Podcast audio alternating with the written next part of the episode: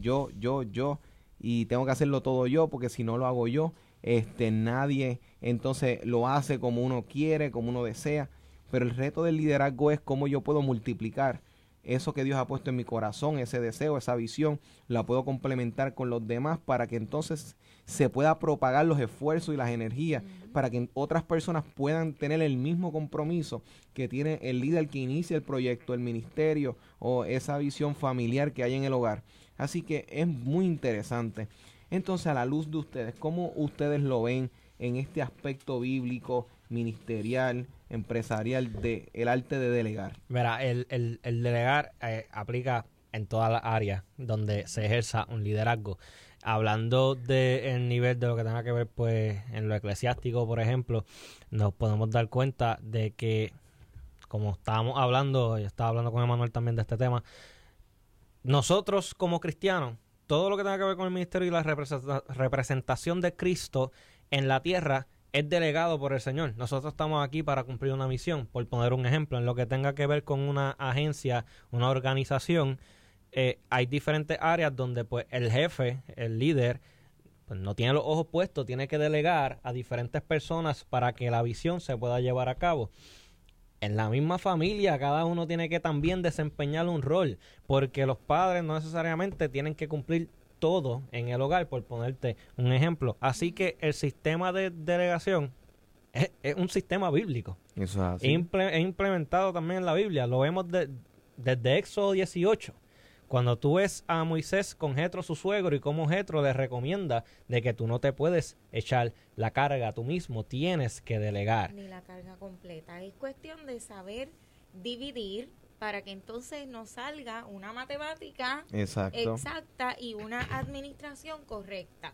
Y fíjate, me están mencionando a Jetro y el caso de Moisés, y es muy interesante porque Dios le dice a él inicialmente a través de Jetro, porque Jetro uno, uno no lo ve mucho en la historia, uno lo ve en ciertos momentos, pero cuando él llega viene con un consejo, y esos consejos que muchas veces llegan a la vida de nosotros los líderes, nosotros como que tenemos que aprender de estos detalles porque a veces Dios nos trae su consejo, su sabiduría a través de los labios de las personas.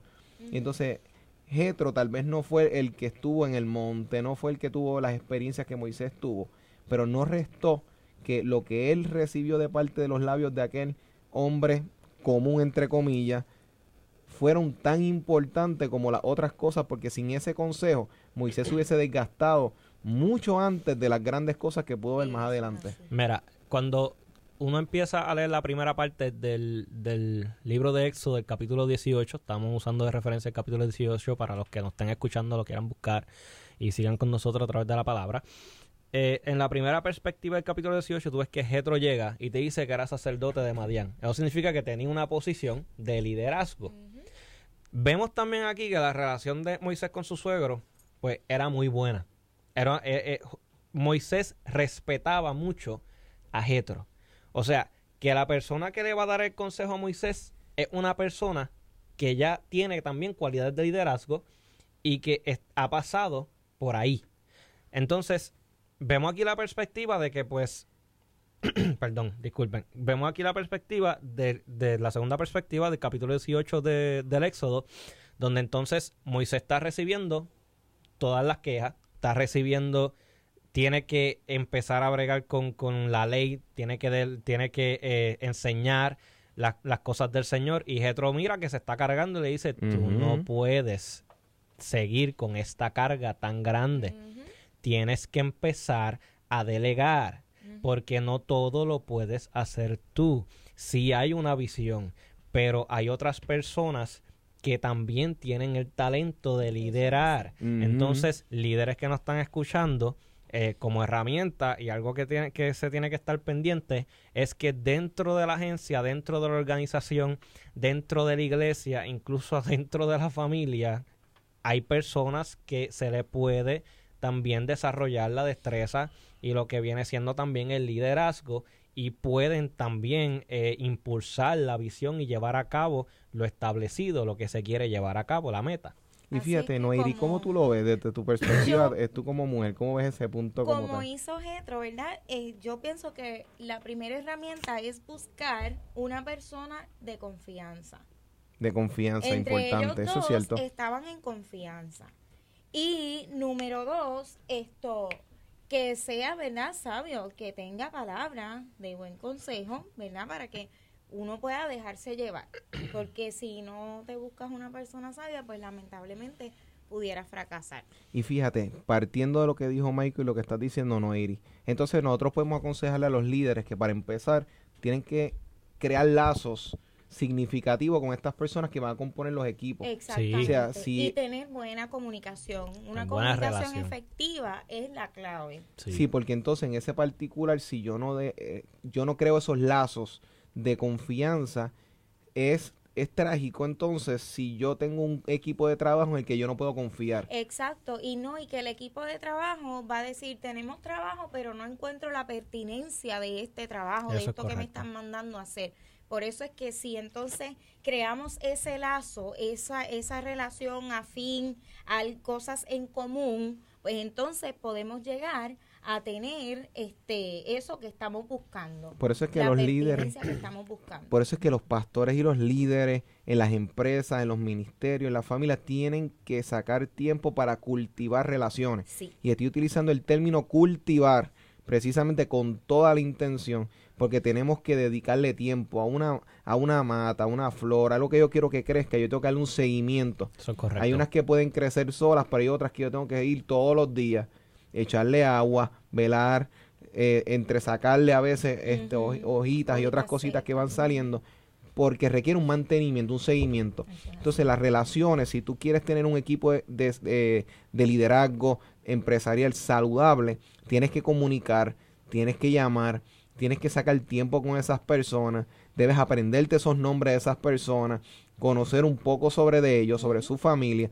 Ahora mismo es trágico cuando un jefe no puede sacar tiempo para aprenderse los nombres de los mismos empleados. Nos pasa, nosotros dos somos maestros. y, y me ha pasado que cuando digo, discúlpame, pero ¿cuál era tu nombre? El estudiante se me queda como que, diache, mí si no me conoce. Pero yo le digo, mira, discúlpame, de verdad es que los nombres son bien parecidos, a veces confundo un nombre con otro pero yo sí le doy mucha importancia a eso para que el estudiante se sienta afín conmigo, para que el estudiante se sienta en confianza. Y fíjate, hay un libro que se llama eh, El arte de influenciar y precisamente menciona que eso de aprenderse los nombres de las personas tiene un impacto tan poderoso. Por eso es que líderes, antes de las 15 estrategias para este año, empecemos con las cosas más sencillas Apréndete el nombre de, esas personas. Tú sabes si, si este su familia ha sacado tiempo para compartirte, sabes la fecha de su cumpleaños. Tienes gente que se vuelve en una segunda familia. Entonces estas personas necesitan conectar contigo.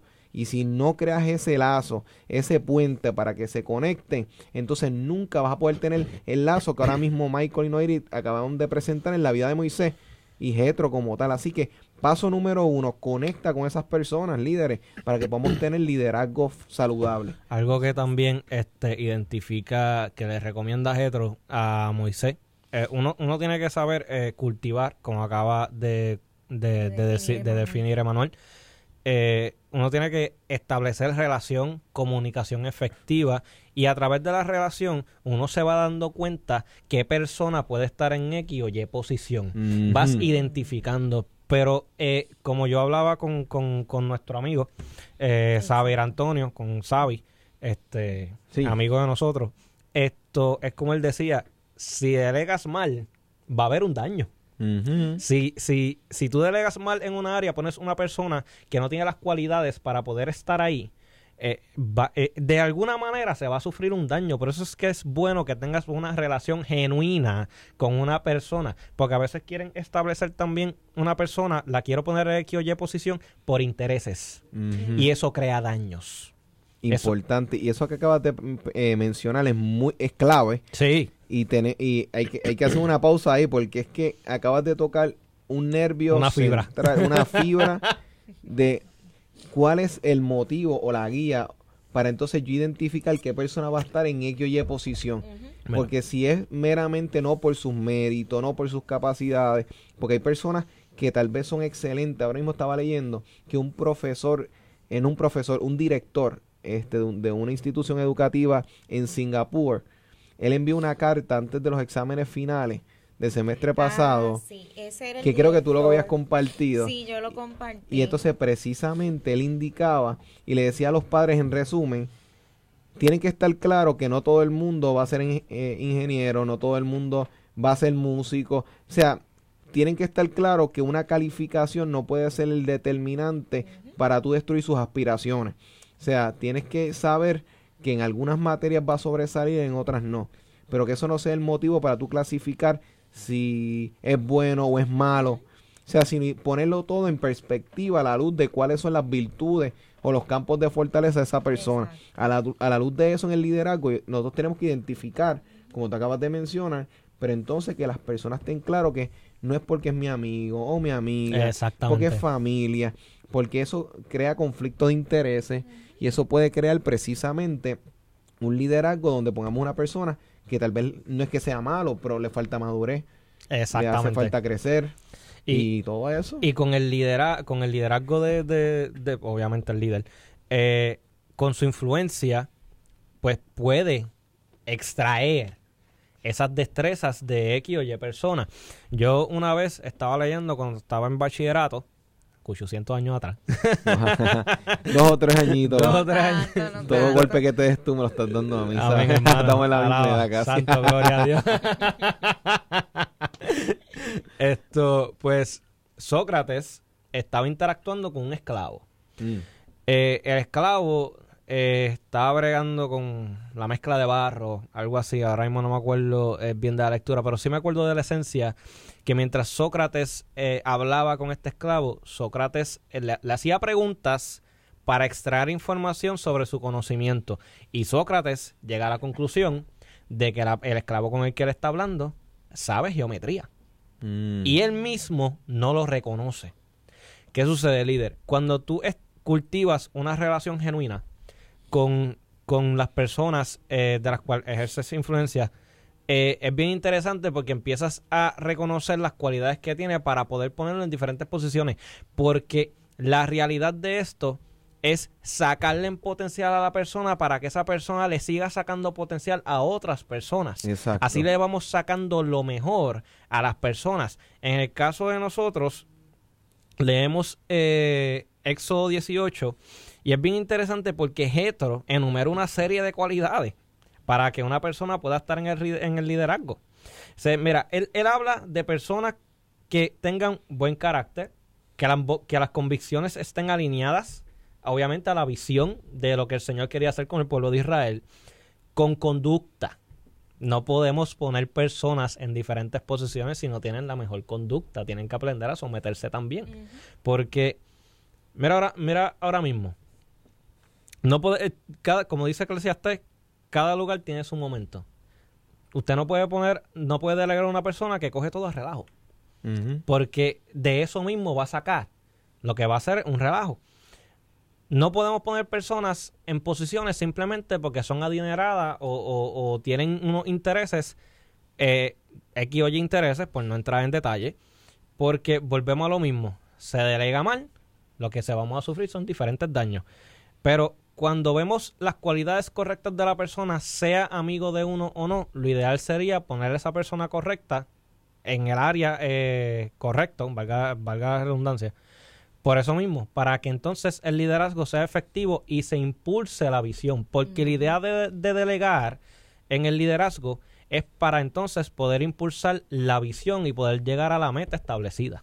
O sea, de acuerdo a la capacidad, pues entonces ponemos a la persona donde va. Si uno es bueno recibiendo personas en la iglesia, pues vamos a ponerte ahí a coger las tarjetas de visita, la información de las personas nuevas que están llegando. Y entonces, y con todo eso, un plan también que si la persona, como estaba diciendo Michael, que ahora mismo esta persona sabía geometría sin darse cuenta como tal, a veces nosotros como líder, no ir, tal vez tú te has dado cuenta y Michael en un salón de clase y yo me he dado cuenta que vemos estos estudiantes, por ejemplo, que tienen potenciales que ellos mismos no han identificado. Entonces, vemos que hay un potencial. Pero entonces hay personas que tenemos que ver, o que en este momento está crudo en esta área. no lo puedo poner. Tal vez una persona que tiene la capacidad de poder interactuar bien con público. Eh, me puede suceder o nos puede suceder en una compañía en donde esta persona sería buena para recibir a las personas o en una iglesia, un ministerio como un ujier o un ujier como tal que vaya a recibir a las personas. Perfecto, pero tal vez aún hay una área que se siente inseguro o insegura. Perfecto, pues vamos a ver, vamos a crear un plan. Ok, vamos a, te vas a juntar junto, junto a esta persona y la vas a observar cómo es que esta persona lo hace. Y esta persona lo vamos impulsando para que vaya saliendo de su área de que confort. va creciendo esa fortaleza y se, es, hasta que se va fortaleciendo y desarrollando, perdón. Porque a veces me ha pasado con estudiantes, no, si es que yo no sé dibujar. Y yo le digo, pero inténtalo. Vamos a empezar por aquí, vamos a continuar por acá. Y cuando sale el dibujo, le sale más bonito que a mí. Eso sucede, sí. Y, yo digo, mira, ¿ves? Dicen que el, el, el, el educando, ¿verdad? Supera al maestro. Y cuando ellos hacen eso, pues yo me siento bien y me siento orgullosa de ellos. Y algo bien clave también, uno cuando uno cultiva también eh, la relación genuina, uno identifica a quién tú puedes mandar y a quién no, como por ejemplo, y algo tan sencillo como esto, porque también soy maestro, algo tan sencillo, yo tengo que, eh, durante la primera semana, yo tengo que darle eh, el papel de la asistencia a un estudiante para que vaya a la oficina, porque obviamente el grupo no se puede quedar solo. Mm. Pues el que se pasa dando vueltas en la escuela, pues yo no puedo darle el papel a ese porque se va a tardar 10 minutos en llegar al salón. Porque va a dar dos vueltas por la escuela y luego va a llegar al salón. como ya yo tengo relación y sé a quién puedo delegar esta tarea, pues entonces uno se la da a la persona que tú conoces que puede cumplir con tal tarea. Yo se lo doy a X, Y estudiante y se tarda un minuto en llegar y un minuto en volver. No está ni dos minutos fuera. Por lo tanto, segunda herramienta, identificar las cualidades, las fortalezas o las debilidades, ¿verdad? De las personas que están a nuestro alrededor para saber dónde la vamos a colocar de manera adecuada. Exacto, porque la persona que a lo mejor se tarda 10 minutos en volver al salón porque dio dos vueltas en, en, la escuela, a lo mejor es bueno en otra área y es mucho más serio en otra área. Esto es como, como, como la teoría de inteligencia múltiple de Garner. Las personas son eh, en diferentes aspectos sobresalen pues uno le, saca a lo mejor según lo que uno entienda eh, de estas cualidades que tiene la persona. Volvemos a lo mismo, hay que conocer, hay que relacionarse, la comunicación debe, debe ser efectiva. Y algo bien importante, eh, tiene, uno tiene que, que, que, tener también, tiene, el respeto tiene que ser mutuo con las personas, porque si hay unas, para que ellos puedan también seguir tu ejemplo, el respeto tiene que empezar también por uno para que eso sea de influencia, para que entonces cuando también vayan a comunicarse, pues mira, en mi líder tiene un ejemplo de que se sabe comunicar, pues esto es algo digno de imitar.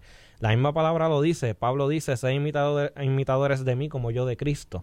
Pues tú sigues ese ejemplo, pero uno sigue también el ejemplo del Padre Celestial. La clave de todo, y yo siempre he dicho que el centro de todo, como dice el cántico, es Jesús. Y sin embargo, repasando estos puntos, líder, tienes que reconocer que necesitas tener un equipo de trabajo.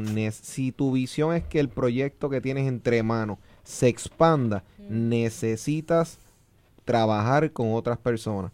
Si, te, si estás aparte y quieres trabajarlo todo, te vas a agotar a corto o a largo plazo, pero te vas a, te vas a gastar. Porque precisamente mientras más responsabilidad es un peso mayor y nosotros tenemos un límite de capacidad, Después entonces tienes que identificar estas personas. Tienes que identificar cómo y dónde las vas a ubicar. Debes hacer lazo con esas personas. Tienes que conocerlo. Debes saber que no puede ser por, por panismo en el buen puertorriqueño. No, te puede, no puede ser porque, ah, porque me cae bien. Puede o no puede realizar la tarea. Porque estaban ahora mismo trayendo unos ejemplos tan interesantes que ahora mismo están implicando que hay una persona, un estudiante puede hacer el mismo trabajo, pero sin embargo hay otro que lo puede hacer con mejor eficiencia, con mejor eficacia en el tiempo y otro tal vez hace el mismo trabajo pero se tarda más. Yo tengo que saber a quién voy a establecer en cada posición para que entonces a la luz de eso, entonces poder tener un liderazgo y un equipo de trabajo saludable y que hay un respeto, que es donde nos quedamos, que entonces es importante que nosotros podamos mostrarle respeto a estas personas pero que estas personas puedan tener un respeto a la autoridad, porque entonces si no se habla el mismo lenguaje, entonces hay gran problema. No, y la persona en quien podemos confiar también. Añadiendo eso también por ahí. Porque mira ahora mismo lo que, lo que le recomienda Jetro a Moisés. Los jefes debían ser hombres temerosos de Dios, confiables y honestos. Son cualidades bien importantes en la vida de un ser humano. Debían ser hombres que gobernasen y dispensasen justicia, castigos y protección. Claro, estamos hablando en el contexto bíblico de aquel tiempo. Claro. Pero entonces, yo- e- esa, la persona, pues yo primero tengo que demostrarle confianza, la persona pues demuestra también su confianza en mí. Y eso uno lo identifica. Y para, yo tengo que saber en quién yo con- puedo confiar para poder delegar X o Y cosas, Y tareas para poder ejecutar.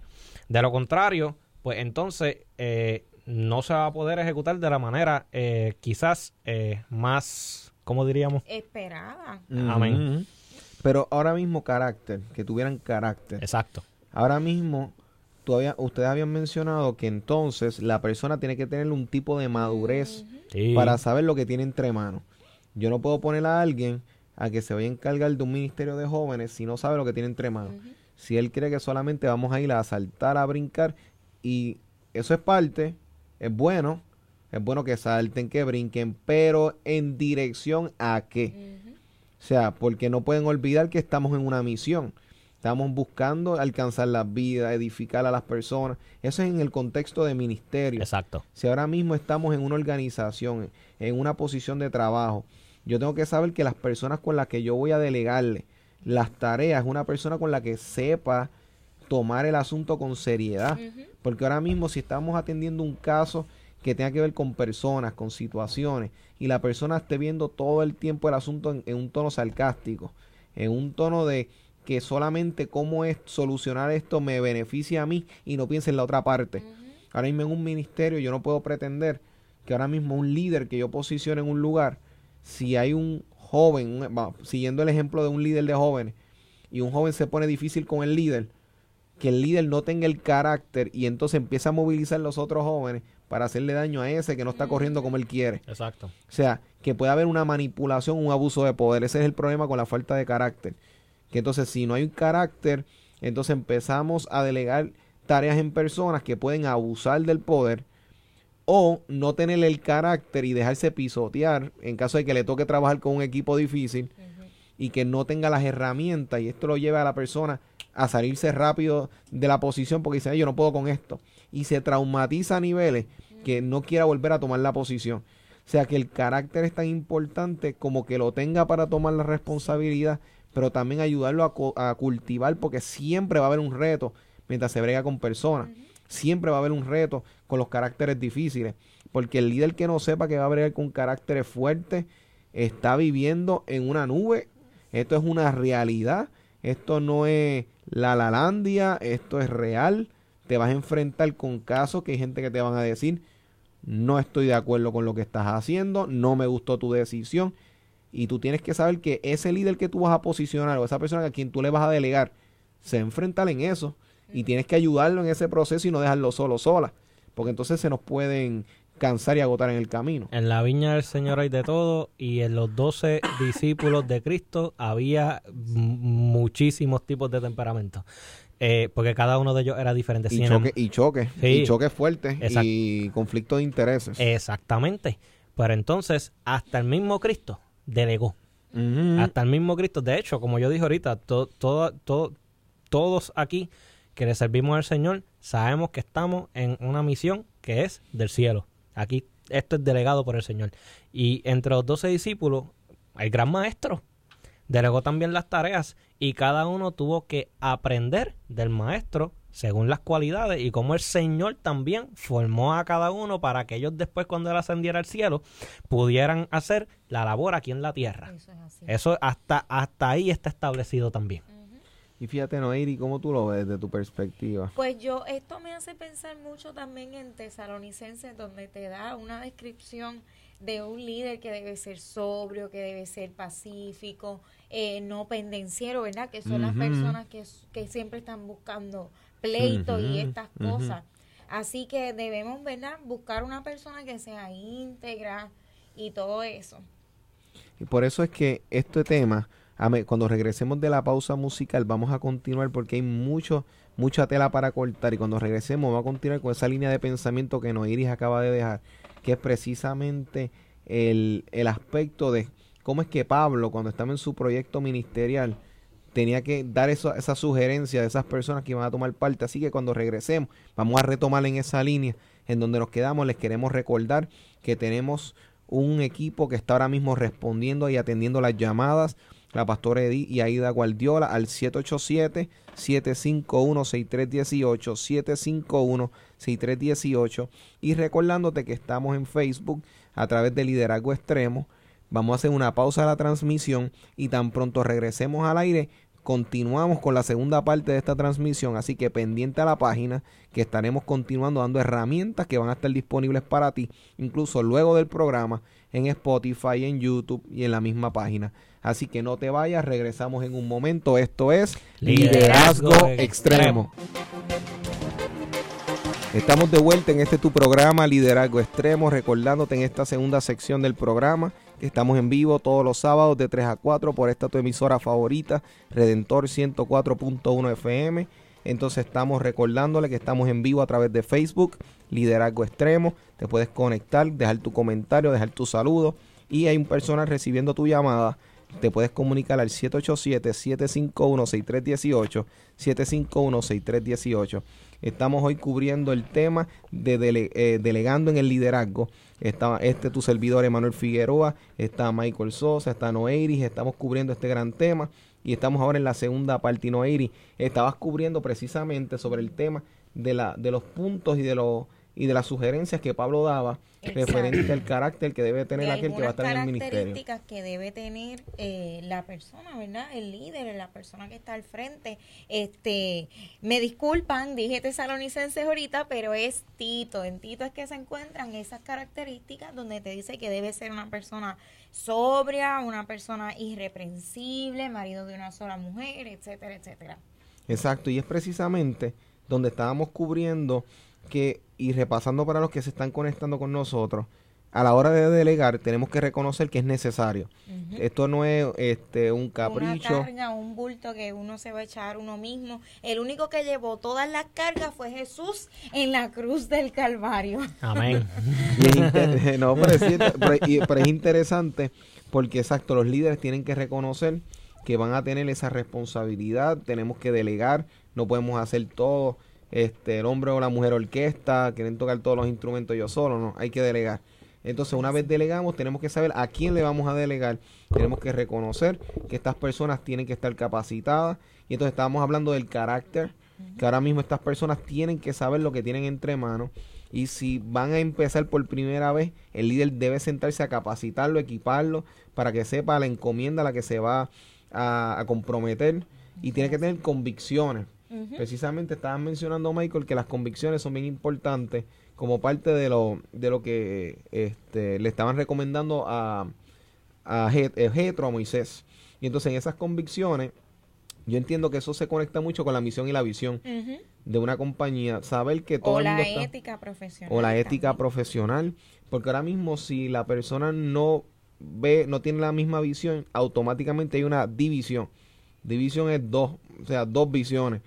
Entonces, los líderes tenemos que cuidarnos de que en nuestro equipo, como una vez recuerdo que tuve que hacer una llamada a una agencia este como tal, y recuerdo que esta persona que me estaba atendiendo, yo le decía, mira, eh, me comuniqué este con fulana de tal para guardar el nombre y me dijo esto y esto y lo otro y me dice ay sí pero ella no sabe lo que está haciendo esto es se trabaja entonces yo me quedé como que mm, ok yo no pregunté eso. Exactamente. Yo no. Y eso, y en ese ejemplo quiero transmitir que se proyecta el mismo efecto o se da el mismo efecto cuando no hablamos el mismo idioma dentro de una misma organización, cuando no hablamos el mismo idioma dentro de un ministerio, cuando no hablamos el mismo idioma, se siente esa contradicción y se percibe y la persona dice, ok, voy a entrar aquí a un lugar donde no hay una visión definida.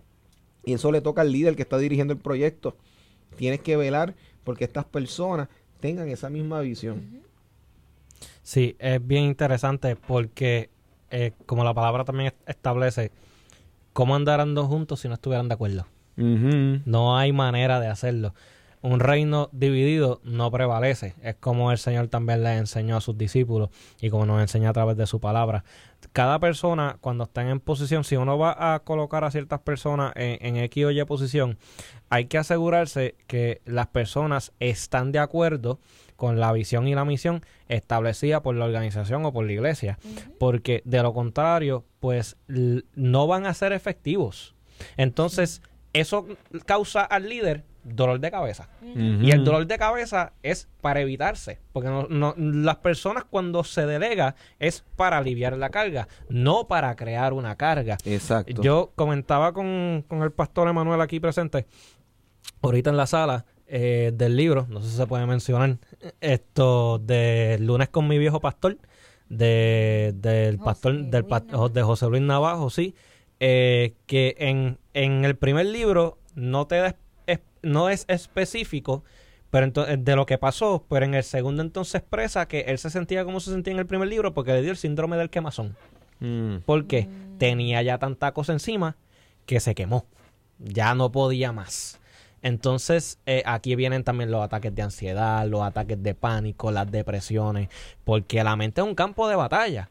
Uno tiene que entrenar, uno tiene, mira, el, Señor nos manda en su palabra, como he dicho muchas veces aquí en el programa, en el Nuevo Testamento, amará al Señor tu Dios con todo tu corazón, con toda tu alma, pero con toda tu mente. La mente también tiene que estar sometida a la voluntad del Señor.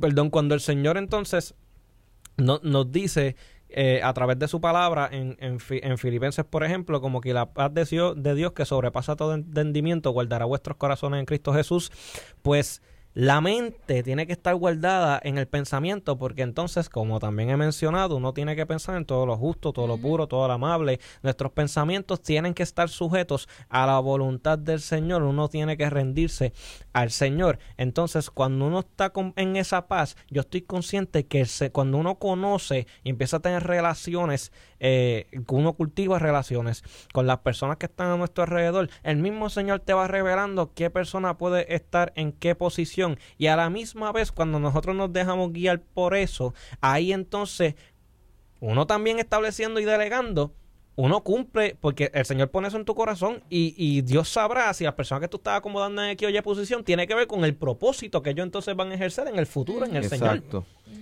Y fíjate, eso, eso tiene que ver mucho también con esa dinámica de, como tú mencionabas al principio, cómo van a andar todos juntos si no estuvieran de acuerdo, se afecta a todo. O sea, el problema es que la gente percibe cuando algo no está claro, la gente percibe. Hay, hay veces que uno puede estar tomando un curso, una clase, escuchando una prédica, escuchando una plática, lo que sea, y uno se percata, aunque no domine el tema, cuando hay algo como que no hay seguridad o no hay coherencia en lo que se está explicando. Primero me dices que era A, después me dices que es A menos, después me dices que es C en vez de A. O sea, la gente se percata de estas diferencias. Entonces, cuando hay conflictos en, el, en, en, en, los equipos, la gente se dan de cuenta. Por eso es que es bien importante que las relaciones se mantengan saludables, que se mantengan las relaciones sanas, porque precisamente en ese intercambio de información, de tareas, se puede empezar a dar esos procesos eh, o esas dinámicas de, de resistencia que eso se puede dar dentro de los equipos como está en cualquier organización que dicen mira vamos a trabajar cada uno tiene que conseguir 10 de X o Y cosas o vamos a trabajar para 10 y esta persona no no no 10 no hacen falta vamos a trabajar acá con 5 o sea empieza a distorsionarse las instrucciones. Por eso es que los líderes que nos están escuchando entiendan que el tú delegar como decía Michael es para que tú puedas aliviar la carga pero entendiéndose que tienes una responsabilidad que es nueva, que es velar por esas personas, no tan solo cuando acepten la tarea, sino el seguimiento que se le va a dar. Porque si tú los descuidas y tú das por sentado que todo está bien todo el tiempo, que estas personas son súper mega espirituales, nunca les va a pasar nada, son personas como decimos en la iglesia de oración, de ayuno, ojo, no te duermas por eso. Y el, este, el desgaste ministerial, el desgaste en el ministerio, en las empresas, en las organizaciones, eh, es real. Incluso el próximo sábado va a estar la, doctora este, Elisa Álvarez y ella es psicóloga y vamos a estar tocando el tema de la depresión en el liderazgo, mm. porque es precisamente lo que ustedes acaban de mencionar ahora mismo. que esto es real. O sea, el desgaste lleva a la ansiedad, lleva a la depresión. Y hay líderes que están soltando los guantes hoy en día.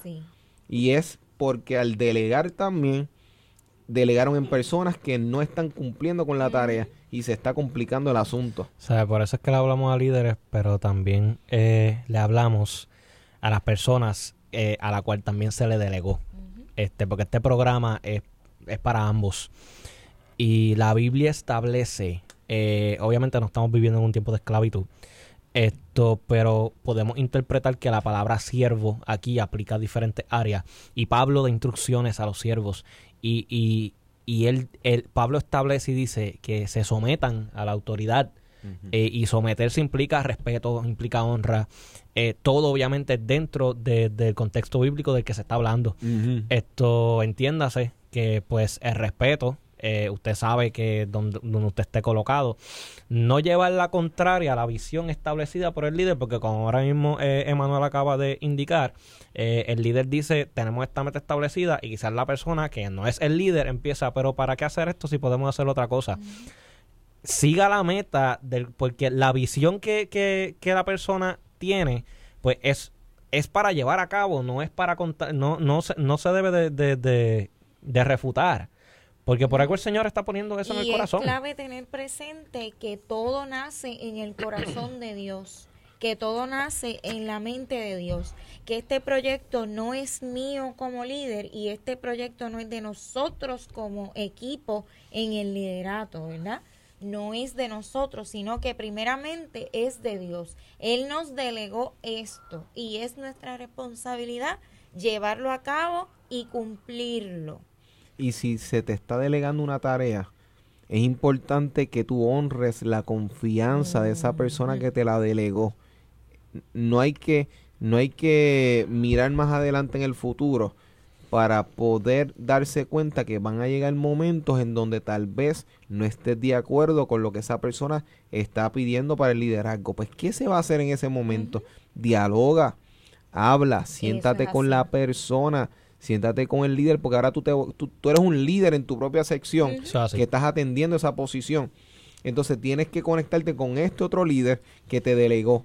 ¿Qué sucede? Tienes que dialogar, no murmures. debemos entender que, que es válido diferir. Sí. Pero, sin embargo, no es válido contender. Mira, ahora mismo, esto se, se crea el hecho de que yo no estoy de acuerdo es como acaba de decir Emanuel, eh, empieza a murmurar a espaldas de la persona. Entonces, murmurando a espaldas de la persona, entonces empiezan los bochinches. Entonces, ya hay automáticamente... Y los desajustes, porque se, salen cosas de control, de las manos. Se crean bandos dentro del proyecto, dentro del, de la organización.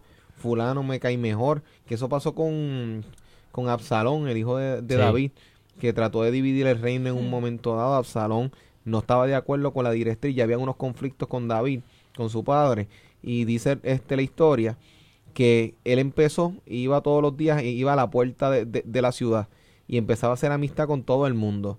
Y él decía, mira, ¿qué necesita? Ah, pues yo te ayudo, yo te ayudo. Entonces empezó a crear relaciones. Entonces llegó un día donde él dijo, oye, ¿tú no te has dado cuenta que mi padre no tiene tus mejores intereses en mente? Y eso es verdad, puso a que, pues, si yo fuera rey, yo haría las cosas diferentes y yo pensaría en ti. Entonces, ¿qué empezó a hacer? Empezó y, le dijo, oye, si yo mañana me hago Estaba rey. comprando votos. Comprando votos. ¿Y entonces qué sucedió? Le dice, si yo mañana me hago rey, se apuntan conmigo. Y la gente se empezaron a liar. Claro que sí. Y de la noche a la mañana viene un día, Absalón dejó todo listo. ¿Y qué dijo? Suenen la trompeta, avisen que va a entrar el nuevo rey ahora. Y cuando empieza a formarse toda esta situación, ¿qué empieza a pasar? David se, da cuenta que años de, este, de conspiración en su contra le reventó este, de frente en un segundo y él tuvo que huir del reino en lo que se pudo solucionar y se dividió el reino entre los que estaban todavía con David, entre los que estaban con Absalón. ¿Y qué, qué vamos viendo? Los desastres que se forman innecesariamente si un Absalón se hubiese sentado con su padre, esto yo no estoy de acuerdo como lo estás haciendo. Porque si alguien te delega una responsabilidad, vamos a verlo en el contexto de, una iglesia. Si te dan la posición para atender los matrimonios, un ejemplo, y tú estás corriendo con la visión de ese pastor, y llega un punto en donde la visión está tomando un norte, que no es el que a ti te favorece o tú entiendes que no es el apropiado, y tú haces el paso de dialogar con el pastor y tratan de, de entrar en un diálogo, porque al líder se le pueden escapar unas cosas, le puede suceder, pero supongamos que el líder te dice, no, yo entiendo que esto es lo que Dios quiere, o en la compañía, esto es lo que yo entiendo que es lo correcto, y tú con todo eso no estás de acuerdo, tú tienes dos opciones. O sigues el, lo que te sujetas a lo que esa persona te está diciendo, o entrega la posición. Y, y mira las dos opciones. Porque la tercera, ¿cuál sería? Resistir.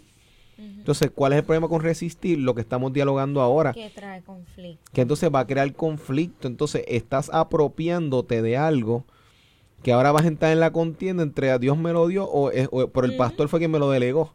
O el líder o aquel jefe. O sea, tenemos que crear una línea donde o me voy a alinear sí. o decido, mira, o no estoy de acuerdo, punto, yo no voy a proseguir en esta visión bajo esas condiciones. Y, al estar claro de que, de que nace de Dios y Dios me manda a sujetarme, pues entonces... Que en esa parte, pues, exacto, si te vas a sujetar, eso es que te estás poniendo de acuerdo con esa persona. Pero si no vas a estar de acuerdo y lo que vas a hacer es ponerle el pie a los proyectos de esa iglesia, de ese ministerio, de esa compañía, retrasarlo. Retrasar, lamentablemente, aunque sientas que tengas la razón, te estás volviendo piedra de tropiezo para el proyecto. Y ahí era el punto que, que, que, estaba tocando ahorita. Esto, ahí entonces la persona está demostrando, así como Sócrates le extrae a la persona y se da cuenta que pues la persona sabe trigonometría y como también con buenas relaciones, al principio quizás se pudieron dar cuenta que en, en, en la persona que se delegó se podía confiar. Pero entonces cuando esas cosas salen a la luz, pues entonces uno tiene que llegar a la conclusión que entonces que en esta persona no podemos confiar. Porque está demostrando unas cualidades que van a ser estorbo para, nuestra, para la meta, para la visión y la misión establecida. Y como dijo el pastor Emanuel, no es que se convierta en una piedra de tropiezo. Comunique, establezca comunicación, métase con el Señor si tiene que hacerlo para que el Señor entonces le revele lo que está en el corazón de esta otra persona, porque a lo mejor hay algo que usted no está viendo, que la otra persona está viendo, porque tenemos los tres niveles de pensamiento, tenemos la emoción, la razón y la revelación. Eh, mientras más alto el nivel de pensamiento, mejor se ejecuta. Porque en, en, en, en, nuestras clases, por ejemplo, en la escuela, tenemos que llevar a los estudiantes al nivel de pensamiento más alto. Usted camina en el nivel de pensamiento alto para poder entonces ver lo quizás lo que no está viendo. Y si nos vamos a ir con Norman Webb, te va a aconsejar que se puede llegar hasta un cuarto nivel. Exactamente. con Norman Webb. Pero es lo que ustedes están comentando. O sea, que ahora mismo, líderes, en estos últimos minutos, es importante que tengamos claro eso. Que tengamos claro qué queremos contribuir. Ahora mismo, cuando somos líderes y trabajamos con personas, en, la, en el lugar donde sea, nos conectamos con esas personas que atendemos, creamos esos lazos y puede, puede ser que haya momentos en donde tú entiendes que la decisión que se va a tomar puede afectar ese grupo. Pero líderes, tenemos que aprender a dialogar. Y dialogar implica que yo me tengo que sentar con este líder. Y sincerarme. Sincerarme, sin perder el respeto, porque a veces pues vamos llenos de coraje o, o, llenos de temores o preocupaciones y arrancamos el diálogo en la, en la actitud más, más ofensiva o defensiva. Entonces tenemos que, mira, dialogar, mira, esto está sucediendo. O sea, porque si ya de por sí tú no confías en tu líder, ya de por sí hay un problema que viene desde antes. O sea, se supone que hay una, una relación de confianza entre tú y ese líder. Porque de lo contrario, o sea, si no hay diálogo, o sea, hay, dicen los americanos que, eh, que a veces el, el, enemigo se mete en los detalles. Es en los detalles que se esconde. O sea, tenemos que velar la, la transparencia. la zorra pequeña. Eso es así. Porque hay cosas que aparentan ser de luz y realmente son de tiniebla, que se visten. Por eso es que líderes, Michael, Noer y yo, te queremos eh, motivar y te queremos aconsejar. Vamos a delegar en las personas. Vamos a aprender a confiar si tuviste una mala experiencia en el pasado, es el momento en que sanes, porque si vas a estar toda la vida mirando a que todo el mundo que se acerca a tu vida va con las mismas intenciones, el problema no es la gente que lleguen a tu vida, el problema no son las personas que Dios pone en tu camino, es que tú no has sanado unas heridas. si hubo un proceso de división, un proceso de traición en la compañía que, que tuviste o estás notando, ojo, no todo el mundo va a ir con la misma visión. Perdona, aprende de qué pudiste haber hecho mejor y, ex, y ábrete a otras oportunidades. Porque quién sabe que tú eres el líder que le va a dar la oportunidad a, esto, a este otro líder que va a dar un impacto, va a tener un impacto tan positivo en lo que estás haciendo.